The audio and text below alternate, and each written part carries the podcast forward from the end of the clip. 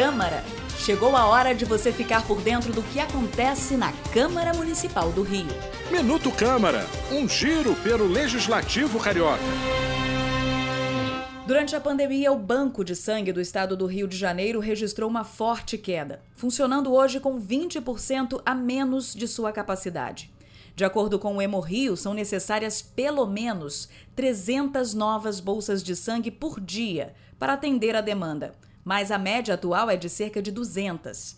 Para ajudar a aumentar os estoques, a Câmara Municipal do Rio abrirá suas portas para todos os cidadãos que desejam doar sangue e contribuir para salvar vidas. Um mutirão vai acontecer na próxima segunda-feira, dia 13, no prédio da Câmara, na Cinelândia, das 10 às 3 da tarde. Para doar é preciso apresentar documento de identidade, estar em boas condições de saúde, pesar no mínimo 50 quilos e ter entre 16 e 69 anos.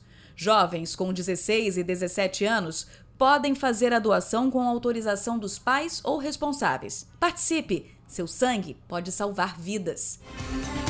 Eu sou a Renata Cordeiro e esse foi o Minuto Câmara. Minuto Câmara, um giro pelo Legislativo Carioca.